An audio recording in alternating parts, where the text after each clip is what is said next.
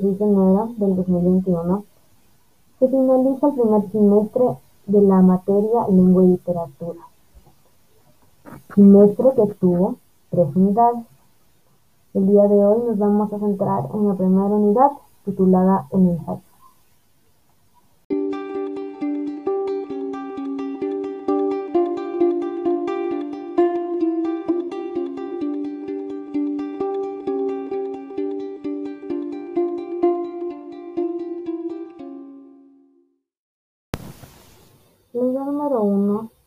Titulada El ensayo, se dio por iniciada el 15 de septiembre del 2020, con la primera clase eh, teniendo como tema principal la definición del ensayo, donde se llegó a la conclusión que un ensayo es un texto breve donde se manifiesta, comenta y analiza la interpretación personal de una persona sobre algún tema tema que puede ser psicológico, científico, literario, entre otros. Al ser una interpretación personal, se manifiesta una posición personal frente al tema, se quiere decir un punto de vista que tiene la persona frente al tema seleccionado. Eso quiere decir que puede incluir opiniones. Sin embargo, al momento de incluir opiniones hay que ser bastante cuidadoso ya que tienen que ser opiniones bastante objetivas y no subjetivas, ya que un ensayo eh, tiene como parte de su estructura los argumentos que vienen de existentes biográficos. Entonces, al momento de incluir opiniones subjetivas, es muy importante reducir su cantidad Incluso se puede eliminar dichas y cambiarlas por objetivas, ya que daña la estructura del ensayo. Por eso es muy importante tener el criterio, que forma parte de nuestro punto de vista y utiliza elementos objetivos. Lo que el criterio incluye son los conocimientos académicos, la lectura y la indagación que ayuda a las habilidades de percepción y pensamiento.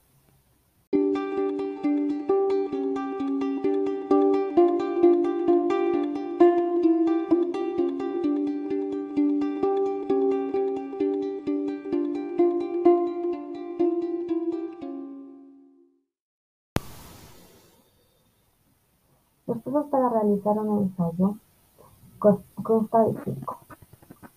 El primero es escoger un tema. Como se mencionó con anterioridad, puede ser un tema ya científico, literario, ecológico, entre otros, donde vamos a eh, investigar dicho tema en una variedad de fuentes confiables.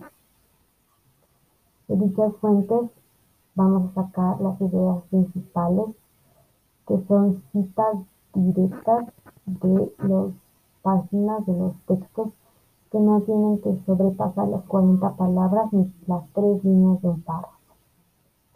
Y las ideas secundarias, que son el contexto de las ideas principales, es como un resumen eh, de toda la información eh, que se nos dio, sirve de apoyo, soporte a la idea principal. Y finalmente las conclusiones, que son dos párrafos de 8 a 11 líneas, donde se va a juntar las ideas principales y secundarias. De hacer esto nos va a ayudar a repasar la información de las fuentes y ser capaces de realizar la estructura del ensayo con la información ya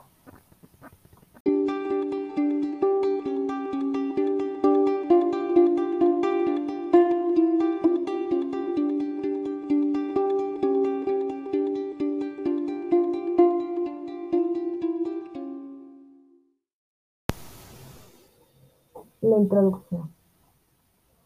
La introducción es lo primero en la estructura del ensayo.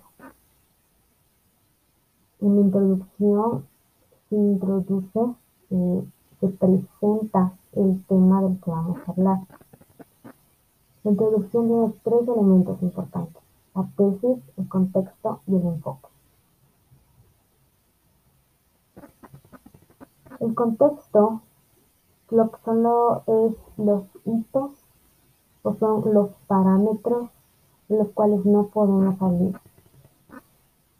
En el contexto delimita los temas del ensayo y solo se elige los temas de los cuales vamos a hablar y enfocarnos en el ensayo para no hablar de más y mantener la idea principal. El enfoque es donde se analiza, reflexiona, se critica y se argumenta eh, la, el contexto. Es nuestra base teórica eh, desde el área del análisis eh, que se usa para sustentar el ya sean libros, textos de investigaciones. Para resumirlo, es la mirada de la que, desde la que voy a ver el contexto. La tesis es como una afirmación, es una afirmación donde se presenta la postura personal de uno frente al tema del que vamos a hablar. Utiliza el conector A o AN para construir la tesis mostrando causa y efecto. Para hacer más fácil la construcción de la introducción, esta tiene una fórmula. La fórmula consta de una entrada, le sigue la contextualización, de ahí viene la tesis, el contexto, el enfoque y una salida.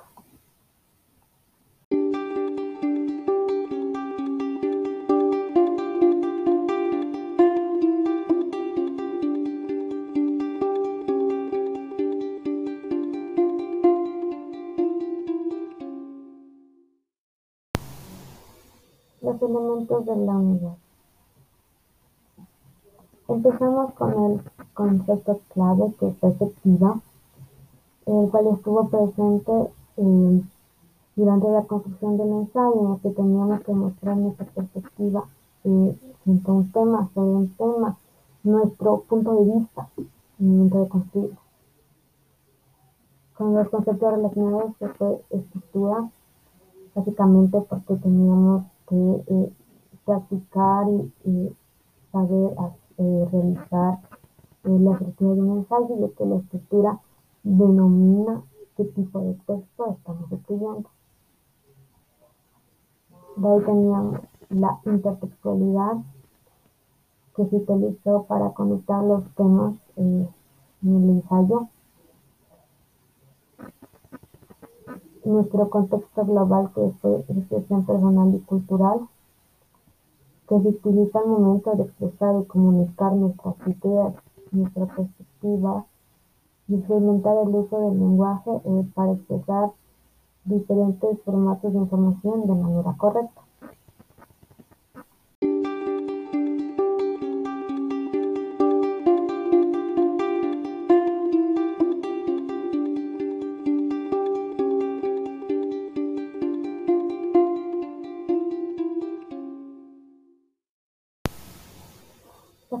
Las aproximaciones finales tienen el retorno a la tesis, el repaso de los argumentos y el cierre de todo el ensayo. En el retorno a la tesis se reescribe la tesis que se colocó en la introducción. Se copia exactamente como estaba en la introducción sin modificarla. En el repaso de los argumentos se hace un breve resumen de todo lo que hemos planteado en los párrafos de desarrollo, sin agregar información extra, pues está cerrando el ensayo. En el cierre del ensayo se recomienda el parrafaseo de las tesis y se cierra todo el ensayo. En su fórmula tenemos un conector léxico, el retorno a la tesis, el conector qué y el parrafaseo de los argumentos. Ahí le sigue la subtesis 1 el conector por qué y el parrafaseo del argumento 1, que son máximo dos líneas. Esto se repite con todas las subtesis que hemos implantado en nuestros párrafos de desarrollo Una vez completado todas las subtesis, se hace para finalizar un conector léxico y el parafraseo de la tesis para finalmente cerrar el ensayo.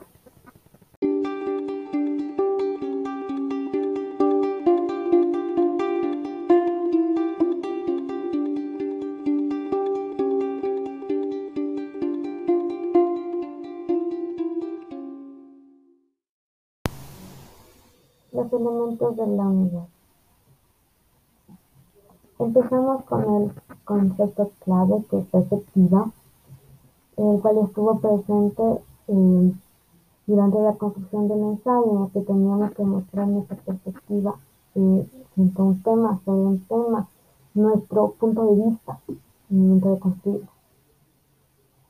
Con los conceptos relacionados que fue estructura, básicamente porque teníamos que eh, practicar y, saber eh, realizar eh, la estructura de un ensayo y que la estructura denomina qué tipo de texto estamos escribiendo. De ahí teníamos la intertextualidad que se utilizó para conectar los temas en el ensayo. Nuestro contexto global que fue expresión personal y cultural, que se utiliza al momento de expresar y comunicar nuestras ideas, nuestra perspectiva, y experimentar el uso del lenguaje eh, para expresar diferentes formatos de información de manera correcta.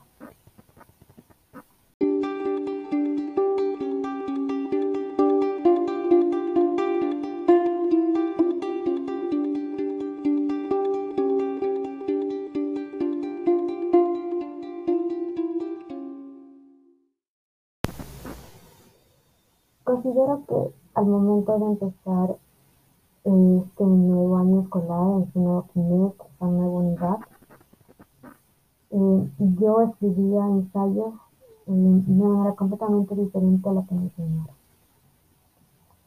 Eh, no tenía más que una estructura, no tenía una estructura muy clara.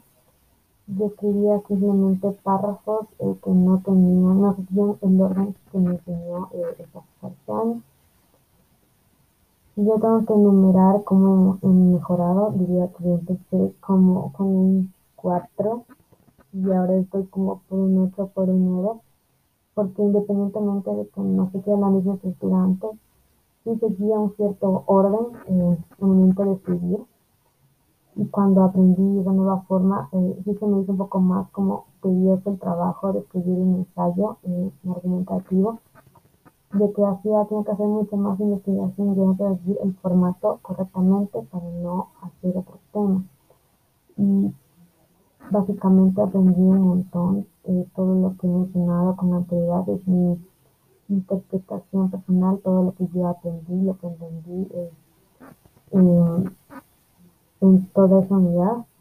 Y estoy realmente agradecida porque me ayudó mucho a mí a crecer. En mis conocimientos.